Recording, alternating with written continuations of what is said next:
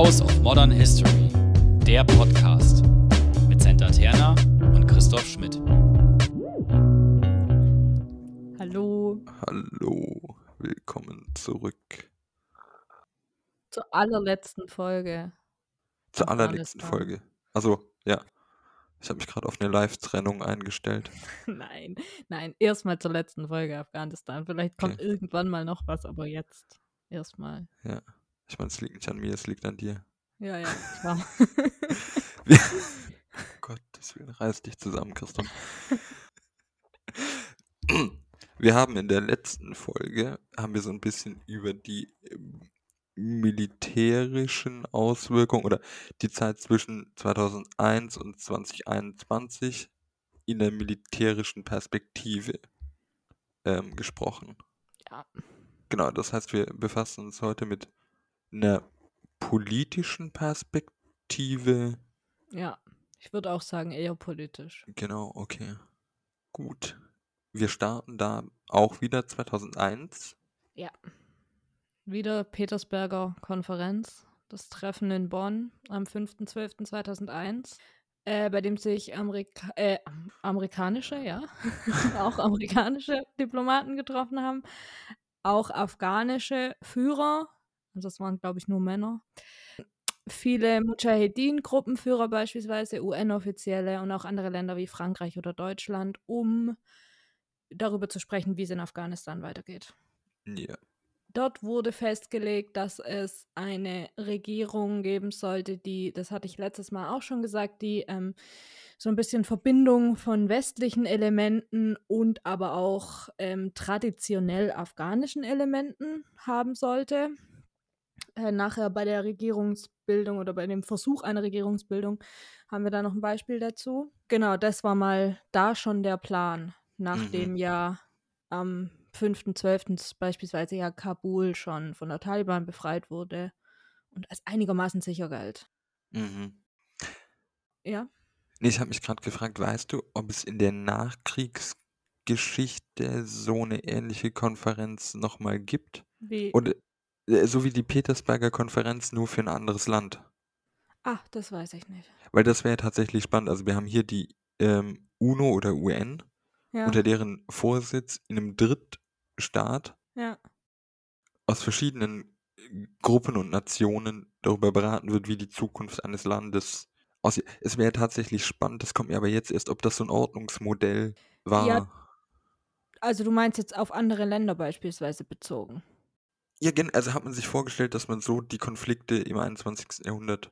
Ja, also Lösen ja, kann. doch, ich glaube schon. Also wenn wir jetzt beispielsweise ja Ex-Jugoslawien nehmen, Ja, da war ja das Abkommen von Dayton oder wie auch Ja. immer man es ausspricht. und Dayton, das war ja Ohio. auch in und das war ja auch genau in äh, USA und das war genau das gleiche. Siehst du, Ähm, da hast du deine Bachelorarbeit drüber gemacht. Also ja, jein, ich habe die über die Anerkennung von Slowenien und Kroatien gemacht, aber Mhm. Dayton war dann noch später ein bisschen. Das Mhm. kommt erst danach, aber ja, ähm, ich habe da auch schon was dazu gelesen auf jeden Fall. Und ja, das ist generell, das gilt auch für viele afrikanische Länder beispielsweise, Mhm. wo ähm, ein internationaler Einsatz dann auf irgendeine Art und Weise nach, meistens nach einem Bürgerkrieg Ja. stattgefunden hat, sind solche Treffen erstmal der Startschuss für sowas Ja. meistens. Genau, darauf wollte ich, darauf wollte ich raus, ja. Ja. Aber genau. entschuldige die Unterbrechung. Nein, alles gut. Genau, es wurde da bei der Petersberger Konferenz auch schon äh, darüber gesprochen oder sich darauf geeinigt. Hauptsächlich die USA wollten das eher diesen Small Footprint im Land zu haben, also technische, humanitäre und finanzielle Hilfe hauptsächlich, aber man schon und Hilfe für eine indigene Regierung. Also nicht, dass man jetzt von außen extern Regierungsleute Mhm. groß reinholt, sondern eigentlich Ja. afghanische Menschen dort anstellt, sage ich mal, Ja, anst anstellt oder einsetzt. ja, Beides. Ich meine, wir werden es nachher bei der Regierung exakt. merken. Ähm, Ja, Genau, ich glaube, da ist auch ähm, die Vorstellung eine andere, wie die Praxis dann ist, wie es halt oft so ist bei diesen ganzen Top-Down. Approaches. Äh, ich überlege mir, genau, ich überlege mir was in Petersberg bei Bonn. Ja, Ja. äh, um das dann dort umzusetzen. Das ist halt dann Mhm. immer die Frage, inwieweit dann irgendwie Theorie und Praxis clasht oder umsetzbar ist oder nicht. Hm. Internationale Sicherheitskräfte sollten hauptsächlich in Kabul sein. Der Rest des Landes war nicht so auf dem Schirm.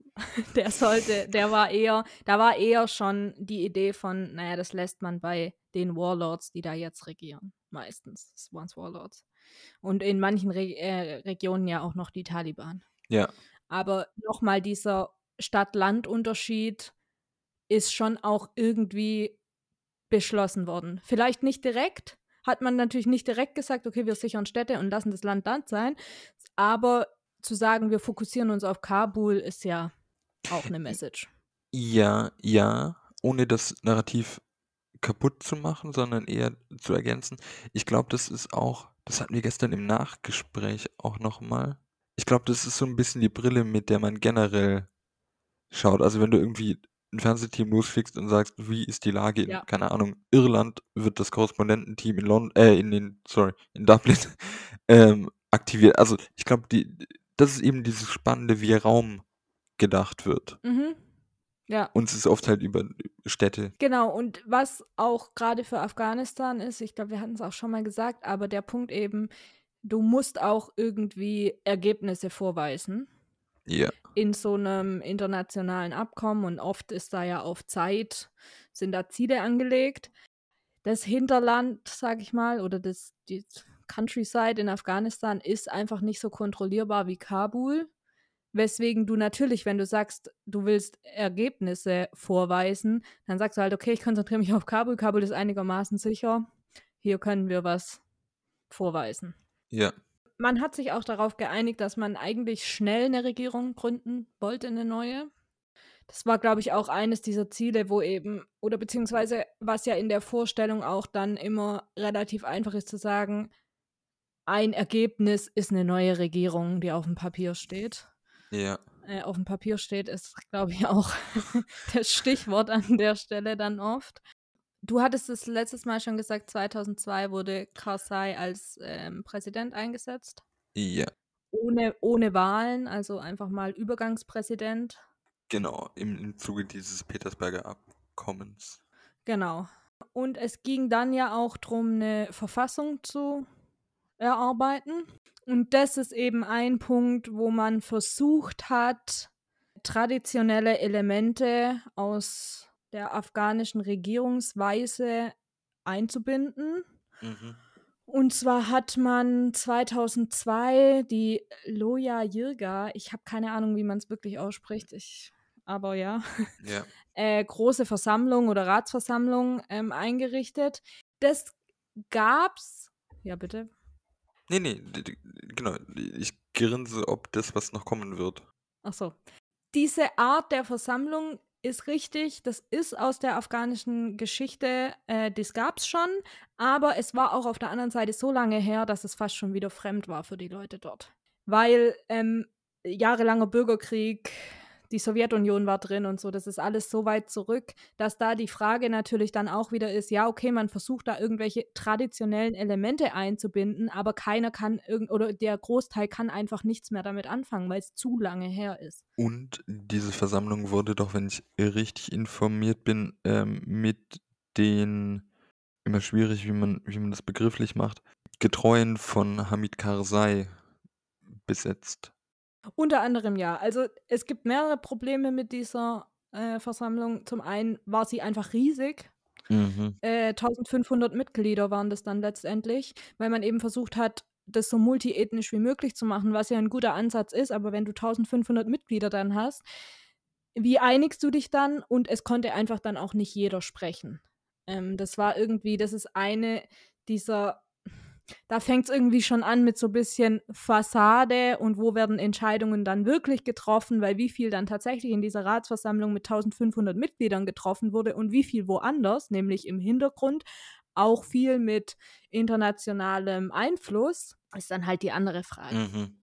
Es ist irgendwie wenig Hand. Also, ich meine, wir haben die Debatte beim Deutschen Bundestag jetzt auch, Ja, dass große Gremien einfach nicht handlungsfähig sind, ja. ja, genau. Die USA hat auch richtig viel Geld ausgegeben. Naja, das ist falsch. Sie haben 10 Millionen Dollar ausgegeben, Mhm.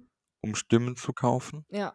Das hat so gut funktioniert, dass Karzai mit, ich glaube, 100 Stimmen mehr gewählt wurde, als Leute anwesend waren. genau, das ist dann Nee, 2004. 24. ne? Ja. Genau, 2004, Entschuldigung, ja. Nee, alles gut. Ähm, noch kurz vorab, es gibt dann seit 2003 auf jeden Fall eine Debatte, ob Afghanistan zentralisiert regiert werden soll oder eher föderal. Mm, Der erste Entwurf der Verfassung ist so ein bisschen eine Mitte zwischen zentral und föderal, vergleichbar mit äh, Zaire Shahs Verfassung von 1964. Man Mhm. hat irgendwie wieder versucht, so einen Mittelweg zu gehen, weil es war schon bewusst, dass jetzt einfach eine zentrale Regierung so nicht funktioniert, so wie das Mhm. Land im Moment aufgebaut ist. Genau, Mhm. und im Oktober 2004 gab es dann die ersten freien und fairen Wahlen mit großen Anführungszeichen.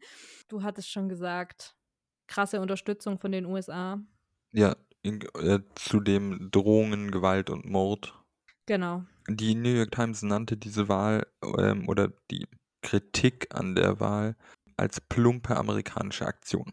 Mhm. Also wir haben auch Zeit, also es gibt den zeitgenössischen Kritikpunkt tatsächlich, der jetzt nicht erst 2021 passiert, so was ist mit dem Land passiert, sondern oder was haben wir erst danach beobachten können, sondern es ist offenbar zeitgleich klar, dass da gemauschelt wurde.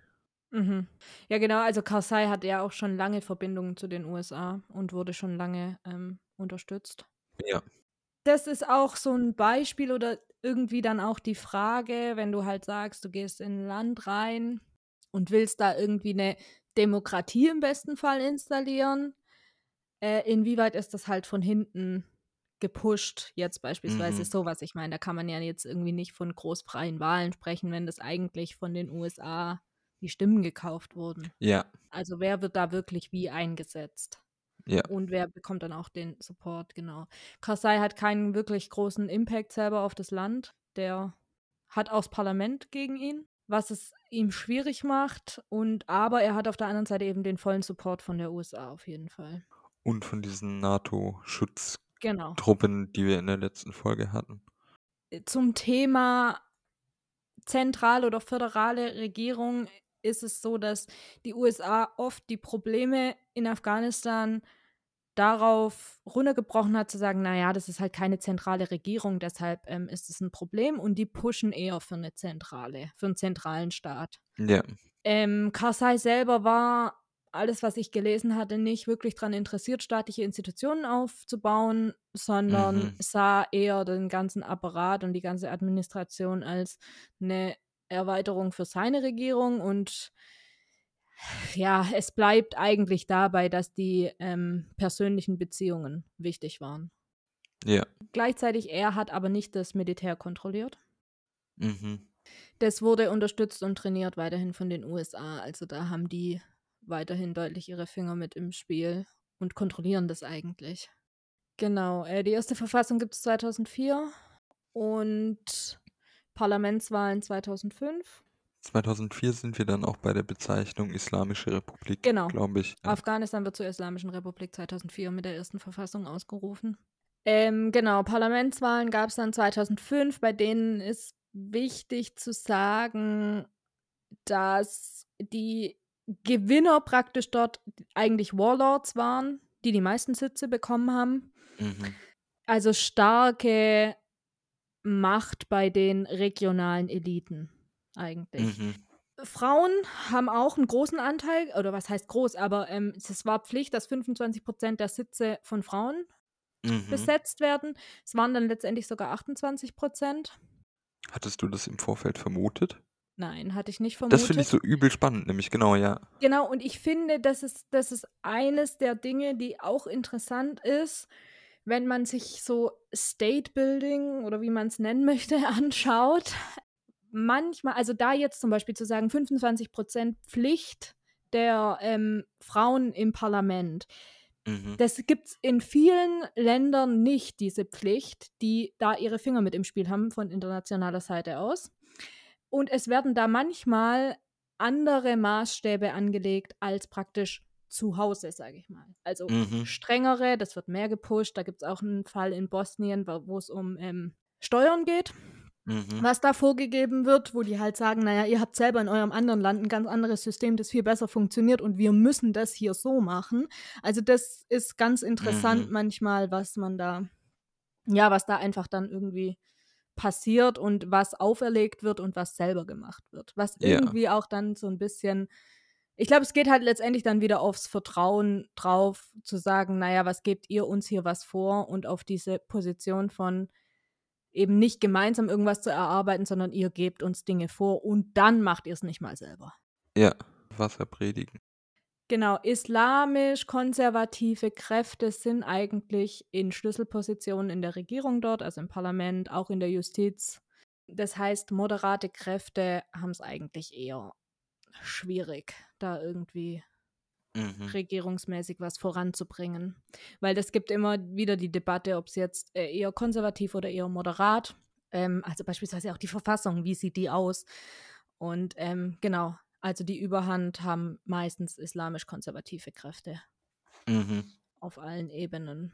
Es gibt immer wieder so, oder die Frage ist ja immer, wie viel Fassade wird da aufgebaut und was steckt wirklich hinter diesen Institutionen, die da aufgebaut werden. Mhm. Ähm, ein Beispiel dafür ist, dass ähm, ein General eingesetzt wurde unter Druck von internationalen Menschenrechtsgruppen, der sich eben einsetzen sollte für Menschenrechte im Land, auf eine Position dort gekommen ist und der dann einfach im Mai 2002 damit droht, jeden zu töten, der Menschenrechte missachtet.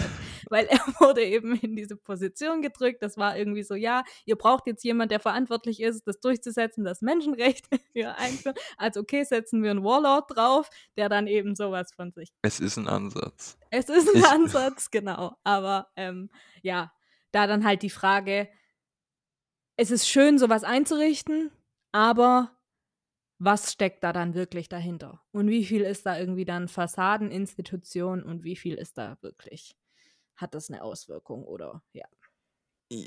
Ja, beziehungsweise einfach nur um andere Begrifflichkeiten zu verwenden, die jetzt nicht besser oder schlechter sind, sondern hauptsächlich anders. Inwieweit man daran vielleicht auch erkennt, dass einfach Sachen von der Liste abgehakt Ja. werden, ohne auf eine gewisse Durchdringung zu setzen, was auch wieder eine gewisse Evaluierbarkeit von politischen Projekten vielleicht und darauf hindeutet. Ja, Also was ich tatsächlich abfrage oder womit ich handeln kann. Ja. ja, ja, genau. Ich habe ansonsten nur noch, das hatten wir in der letzten, oder im Endeffekt habe ich es, glaube ich, in der letzten Folge vergessen, äh, zu sagen, was so an der Schnittstelle zwischen Militär und Politik liegt, dass durch diese ISAF-Truppen, beziehungsweise durch die Verquickung von Enduring Freedom und den ISAF-Truppen, kommt es zu einer Aufteilung Afghanistans in verschiedene Sektoren. Ich glaube in vier tatsächlich. Was ein weiteres Beispiel auch für die ähm, Menschen vor Ort ist, dass es keine Eigenstaatlichkeit gibt, keine Souveränität und damit ein Untergraben der, der eigentlichen Idee des Mhm. Eventual Nation oder State Building, dazu werden wir gleich noch kommen, was das, also man macht die Souveränitätsrechte an der Stelle oder schwächt sie bewusst ab. Hinzu kommt, dass es auch von Zeitgenossen als eine Art koloniales System gesehen wird. Mhm. Äh, die Wirtschaft wird komplett zerstört, denn ange also Prozentzahlen sind immer schwierig.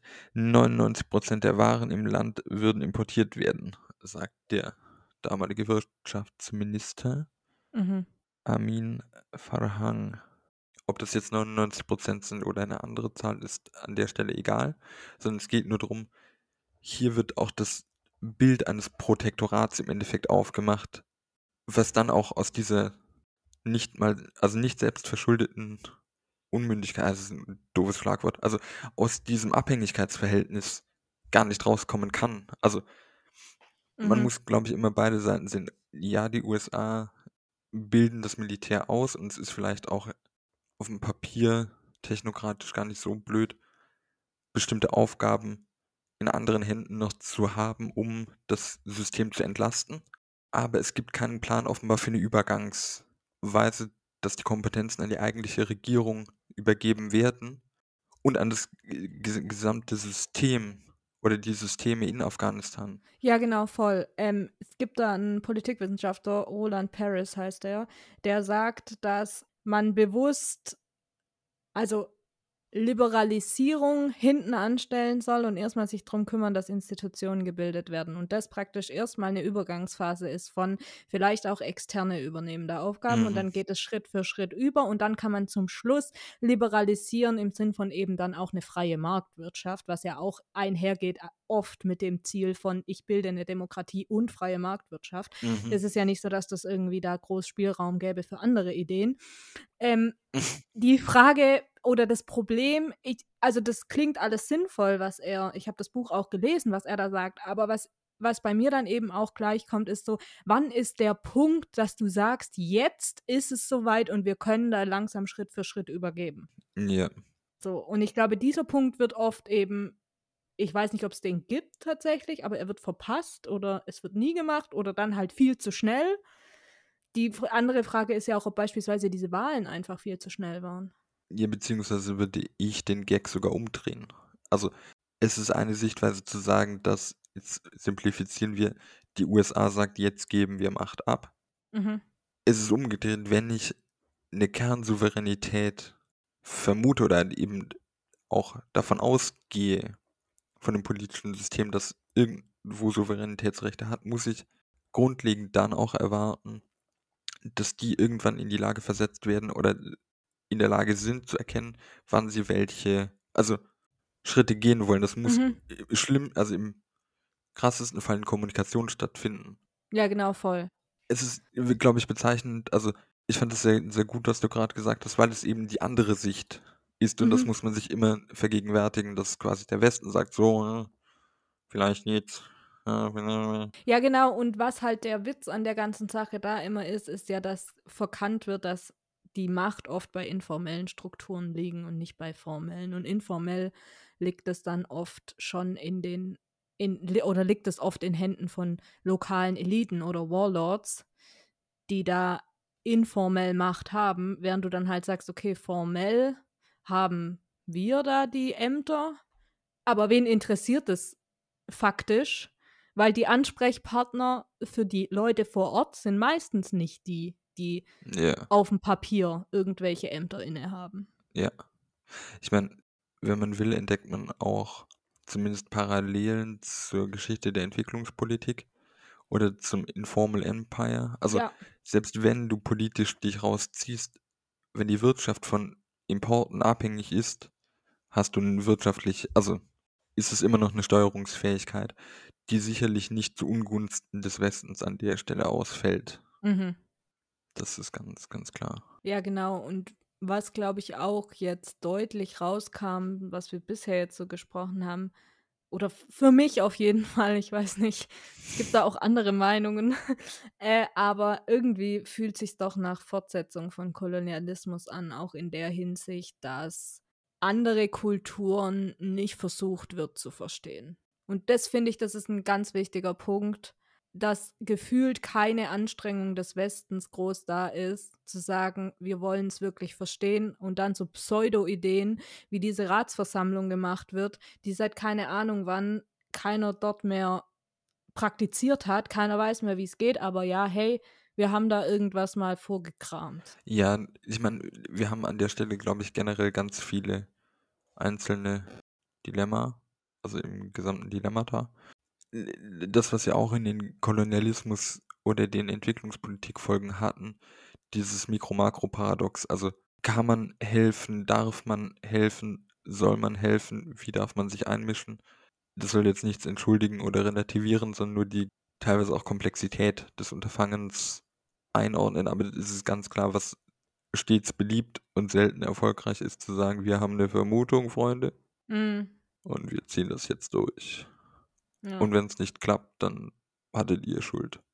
Ja, ja, voll. Aber das mit dem Kolonialismus ist eigentlich ein, was heißt eigentlich, ist ein gutes Stichwort. Eigentlich habe ich viel zu oft in, in Texten als Füllwort, wie meine KorrektorInnen leidvoll wissen. Oder auch, auch, auch habe ich auch sehr oft. Ich habe das jetzt als holzbeilartige Übergang, nee, wie heißt sowas? Brachialen Übergang, Mhm. Äh, der Unterschied zwischen, also wir sprechen hier über State Building oder Nation Building, um äh, das direkt zu entzaubern. Es ist nicht klar, begrifflich. Mhm. Die Texte, die wir gelesen haben, beziehen sich teilweise auf ähnliche Autoren an der Stelle, soweit ich das sehe, Autoren, die unterschiedliche Konzepte davon haben. Simon Chesterman sagt, er verwendet den Begriff State Building, äh, denn er verortet Nation Building in eine postkoloniale Situation äh, rein, also auch in den Kontext. Das Nation Building alles ist, was im Postkolonialen anzusiedeln ist. Darf ich kurz eine Frage stellen? Nein. Was bedeutet postkolonial in dem Fall? Weil alle Länder, in denen State Building oder Nation Building betrieben werden, sind ehemalige Kolonien Kolonien. auf irgendeine Art und Weise. Exakt. Also sei es Afghanistan, sei es ganz Afrika. Ich, ich würde auch sagen, dass der, die Ausnahmen davon sind sehr wenige, würde ich auch Ja. sagen. Äh, man könnte jetzt überlegen, wie es eben mit der Bundesrepublik Deutschland, Schrägstrich der Mhm. Deutschen Demokratischen Republik lief. Mhm. Ich habe zudem ein ganz anderes Problem. Das mag jetzt ein deutschsprachiges, also verschärft, also in verschärfter Variante nochmal ein deutschsprachiges zu sein, mit dem Nationsbegriff gegenüber dem Staatsbegriff. Staat verstehe ich immer als sehr technokratisch auch Mhm. einfach. Ähm, und ist mir lieber um. abst- äh, nee, jetzt- Jetzt muss man aufpassen, dass die Worte nicht analytisch falsch werden. Also, wenn es quasi um politische Institutionen und deren Netzwerke geht, wo wenig gesellschaftliches, systemisches reinkommt. Mit dem Problem gehen irgendwie Autoren wie James Dobbins und andere interessant um, indem sie sagen, naja, die, alles, alles, was die USA quasi gemacht hat seit ähm, 1945 bis in den Irak, also 2003 anfangen, ist im Endeffekt Nation Building. Hm. Wie die sich jetzt dazu verhalten, ob das jetzt postkolonial ist oder nicht, weiß ich nicht. Die entscheiden sich eben bewusst für den generellen Begriff in Nation Building. Francis Fukuyama hingegen, Politikwissenschaftler, sagt, naja, hm, theoretisch gibt es einen Unterschied zwischen State Building und Nation Building. Er verwendet unter anderem beide und versucht so ein bisschen im akademischen Gebrauch das als State Building zu begreifen in seiner Beschreibung. Ich glaube persönlich auch, was heißt ich glaube, es gibt große Schnittmengen dazwischen. Die Konzepte sind auch schwierig und abstrakt sind jetzt auch von uns nicht innerhalb von fünf oder zehn Minuten fassbar. Ähm, ich sage jetzt nichts zu möglichen Folgen. Aber ich würde sagen, wenn wir sowas beschreiben, müssten wir oder müsste man, also nicht nur dieser Podcast, sich genau überlegen, was damit auszusagen wäre. Wenn es eben darum geht, politische Infrastruktur aufzubauen, ließe sich, glaube ich, das eher mit State Building beschreiben. Wenn man versucht, eine Nation zu Mhm. konstruieren, wäre der Nation Building oder dann vielleicht auch irgendwie mit Construction an der Stelle arbeiten, um beide Begriffe davon abzugrenzen. Also State Mhm. Building und Nation Construction oder was auch immer. Mhm. Fände ich sauberer. Mhm. Ich meine, was es im Zusammenhang dessen vielleicht noch als dritten Begriff gibt, der auch oft fällt, ist Peace Building, Ja, der unterschiedlich ausgelegt wird. Also es gibt einmal mhm. negativen Frieden und positiven Frieden. Negativer Frieden ist einfach nur zu sagen, naja, wir haben keinen Krieg mehr. Also beispielsweise, wenn du jetzt Mhm. sagst, es gab einen Bürgerkrieg und irgendwie es gibt keine äh, gewaltsamen Konflikte mehr. Allerdings gibt es in solchen Ländern trotzdem noch oft solche Dinge wie Gewalt gegen Frauen beispielsweise, die trotzdem weitergehen, die werden da nicht erfasst. Und wenn du sagst positiver Frieden, dann äh, ist es viel, viel mehr. Dann geht es auch fast schon in State- und Nation-Building mit rein, zu sagen, wir müssen da Strukturen aufbauen, dass der Frieden auch gesichert ist langfristig. Oder ähm, viele sagen dann, man muss wirklich an die Wurzeln des Konflikts gehen und die versuchen zu beheben. Kann ich da kurz was fragen? Ja.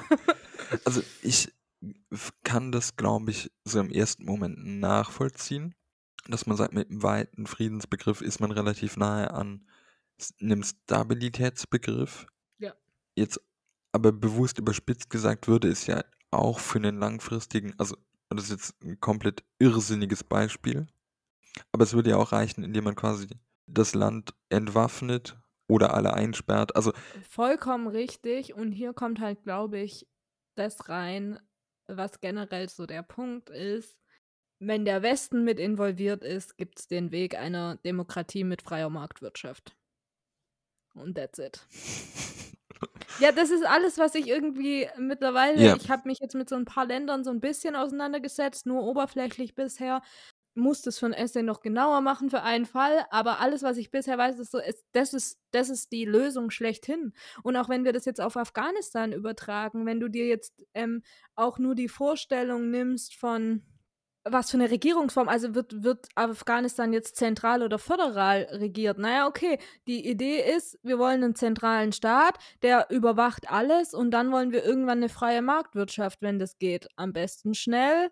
Wie schnell sowas immer gut geht und ob das toll ist, ist die andere Frage. Wobei man sich dann zum Beispiel überlegt, Deutschland hat kein so ein zentrales System und die USA hat es bitte auch nicht. Also weißt du? Nee, Aber der Frankreich. Ja. Genau, Frankreich wäre das so das Ding Einzige, schlechthin ja. zu nennen, genau. Aber das ist so die Idee des Westens irgendwie. Einen starken, zentralen Staat mit zentraler Regierung und freier Ja. Marktwirtschaft dann bitte. Ich meine, dann ist ja die Frage, wie man das mit einer Importwirtschaft eben.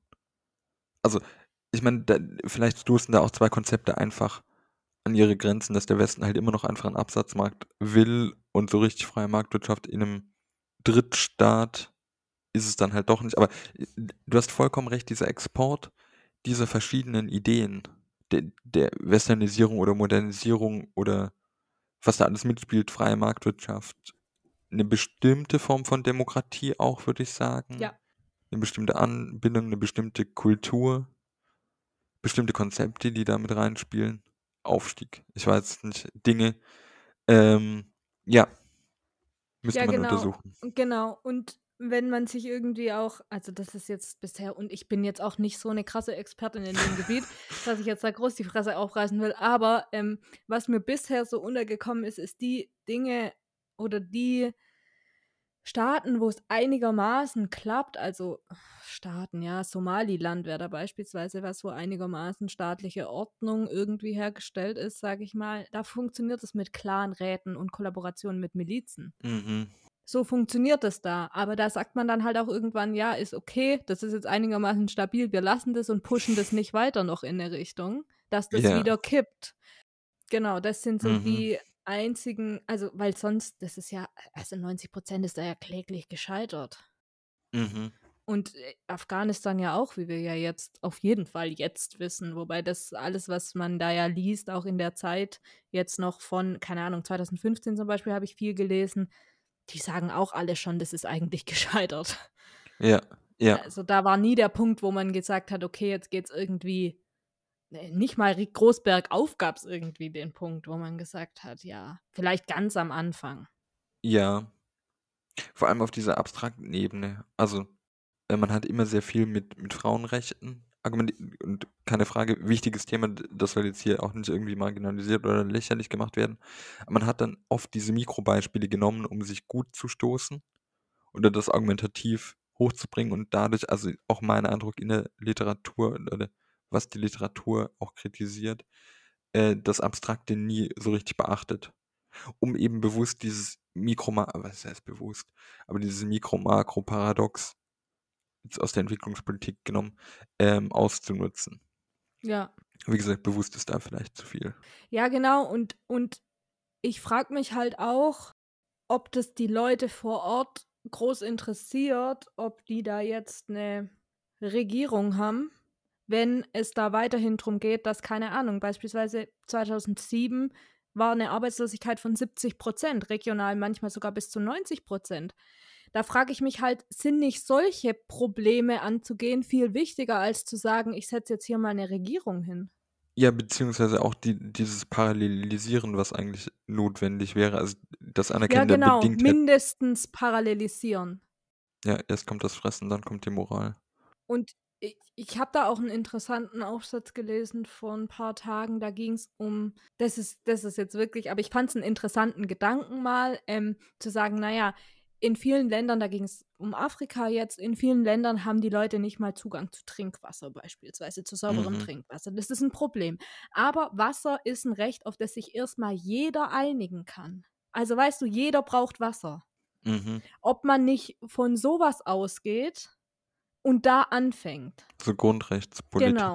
Und dann kann man irgendwann immer weitergehen, vielleicht, wenn äh, da irgendwas erfolgreich ist oder nicht. Aber eben mal Mhm. das Ganze rumzudrehen und nicht zu sagen, ja, hier, ihr, ihr dürft wählen, aber ihr habt kein Trinkwasser. Aber Mhm. cool, ihr dürft wählen. Ja, ja.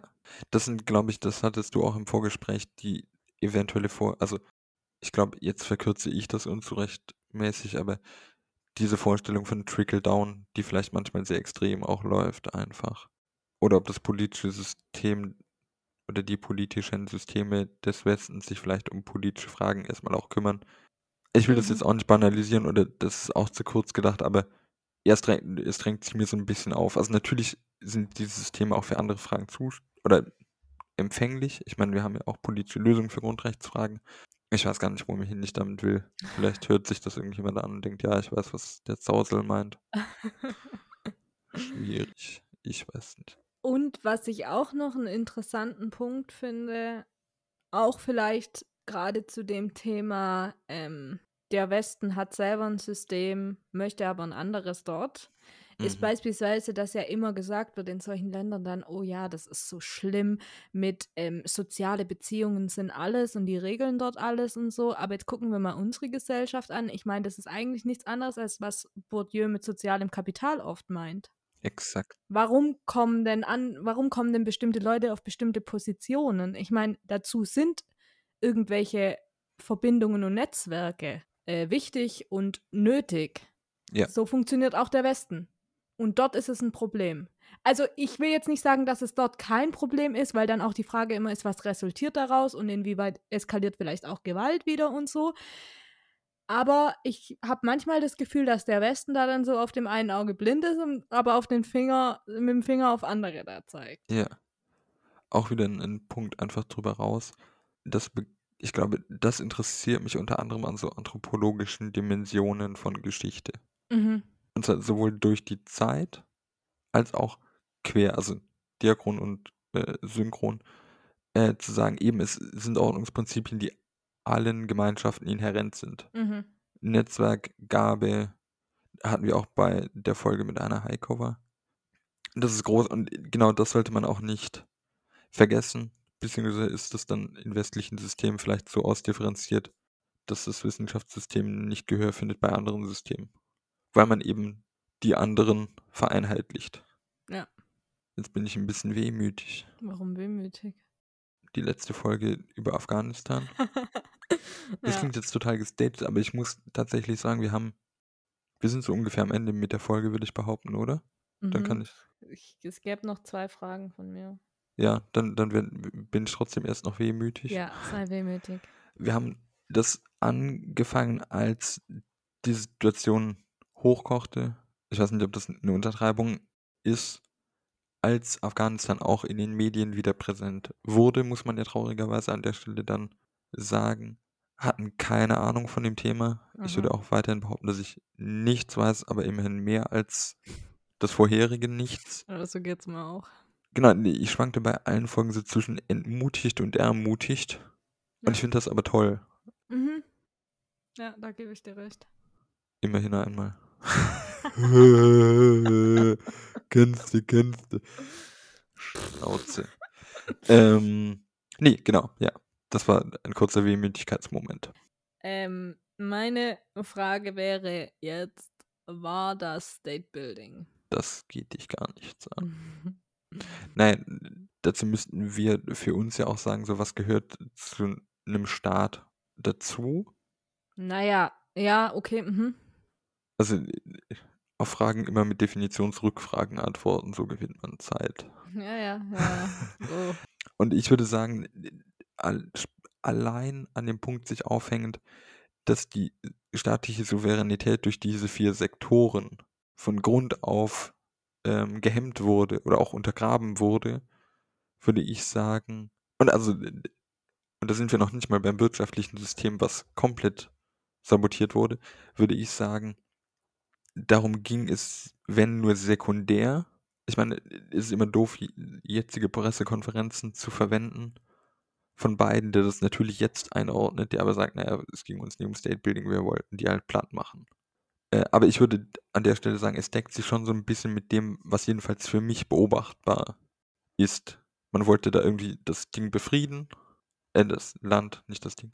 Würde aber behaupten, nachhaltiges State Building scheiterte daran, dass man die politische Einheit unterminierte, die Wirtschaft sabotierte es immer so hart, aber schwächte und keinen Übergabeplan hatte. Mhm.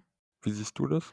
Ähm, ja und nein. Also ich, ich gebe dir recht und ich würde auch damit starten zu sagen, naja, Amerika oder die USA ist in dieses Land einmarschiert und hat da erstmal einen Krieg angezettelt.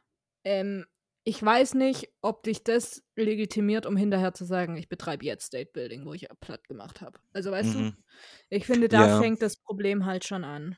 Äh, zu sagen, von wem geht State Building aus oder sollte State Building ausgehen? Und wie einseitig ist das in Ordnung? Das ist das Erste. Und das andere ist, dass ich finde, ja, ähm, irgendwie gefühlt hatte die USA eine andere Agenda als manch andere, die damit Mhm. beteiligt waren, glaube ich. Also es gab nicht diese internationale Community. Da hatten die unterschiedliche Agendas auf dem Schirm. Und von den USA war, glaube ich, wirklich State Building, also die waren am wenigsten interessiert an State Building. Ist nochmal eine wichtige Unterscheidung, du hast vollkommen recht, ich bin in die Universalisierung, äh, Universalisierungsfalle getappt. D Deutschland war da eher bei State Building, so was ich gelesen habe. Ja, genau, das glaube ich auch, ja. Ja, das stimmt. Genau. Inwieweit da Ah, jetzt ärgerlich.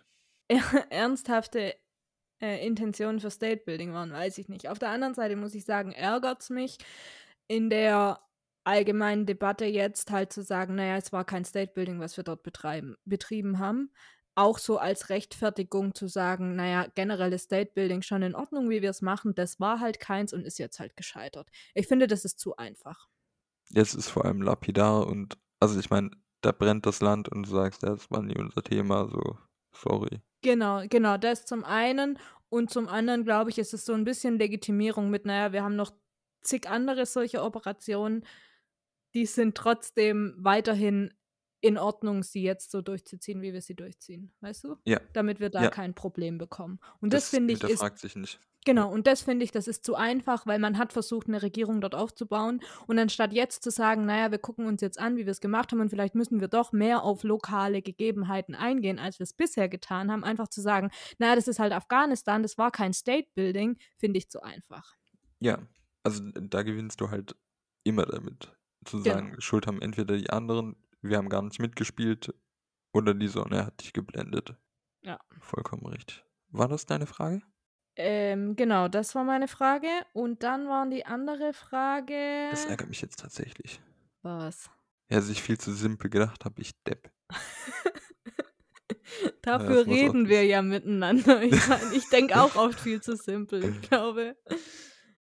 Genau, meine generelle F oder meine Abschlussfrage wäre vielleicht, ist State Building, sollte der Westen weiterhin State Building betreiben? Und ich habe keine Antwort auf die Frage, ich weiß es nicht. Ich finde, nach der Zeit des Kolonialismus hat der Westen eine Verantwortung diesen Ländern gegenüber und kann nicht einfach sagen, ja, wir haben da jetzt, wir waren da keine Ahnung wie viele Jahre drin, haben da mal alles zerstört und jetzt gehen wir einfach und machen gar nichts mehr. Das finde ich ist nicht der richtige Weg. Mhm. Das ist, das ist ja das, was versucht wurde, glaube ich, nachdem viele Länder ja dann ihre Unabhängigkeit bekommen haben, sind alle einfach raus und was ist passiert? Ja, jetzt stehen wir, wo wir stehen. Mhm. Das ist zu einfach, finde ich. Und trotzdem finde ich es auf gar keinen Fall richtig, das so zu machen wie in Afghanistan, zu sagen, naja, wir marschieren da ein. Also ich glaube, wenn man wirklich Interesse an echtem State Building hat, dann muss das von beiden Seiten kommen.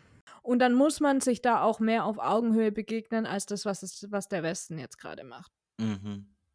Ob Mhm. das und wie das aussehen kann, weiß ich nicht, aber ich finde auch nicht, dass der Westen gar nichts machen sollte. Aber ich finde auch nicht, dass er es gut macht, wie er es jetzt gerade macht. Ja.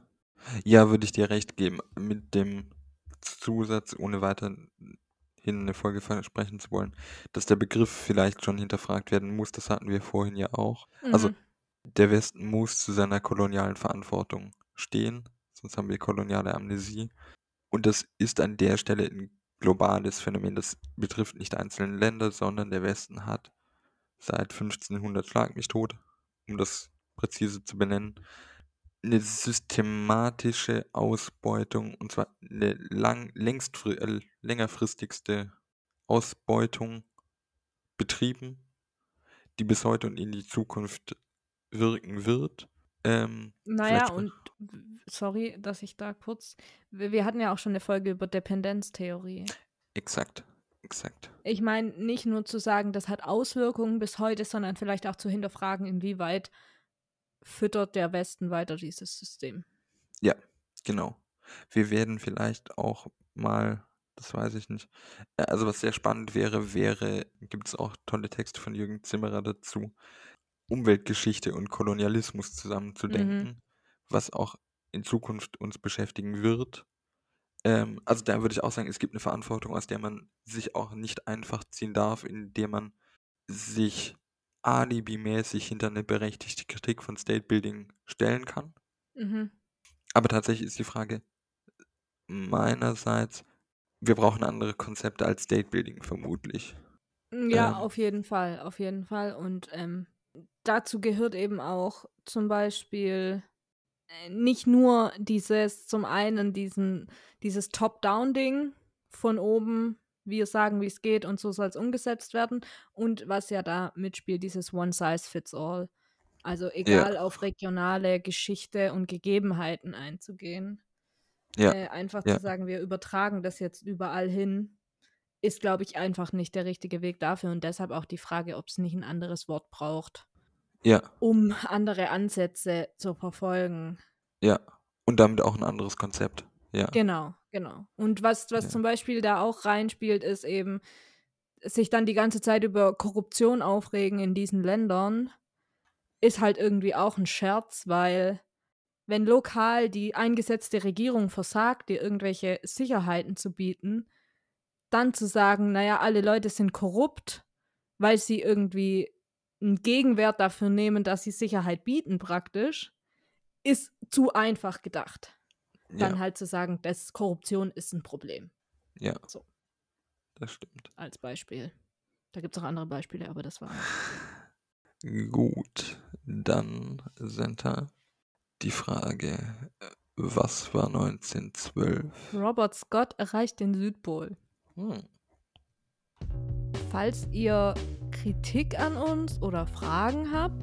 Oder Lob, gerne auch Lob, oder Themenwünsche, Gast sein wollt, dann dürft ihr euch gerne bei uns melden, entweder auf Twitter unter houseofmodhist.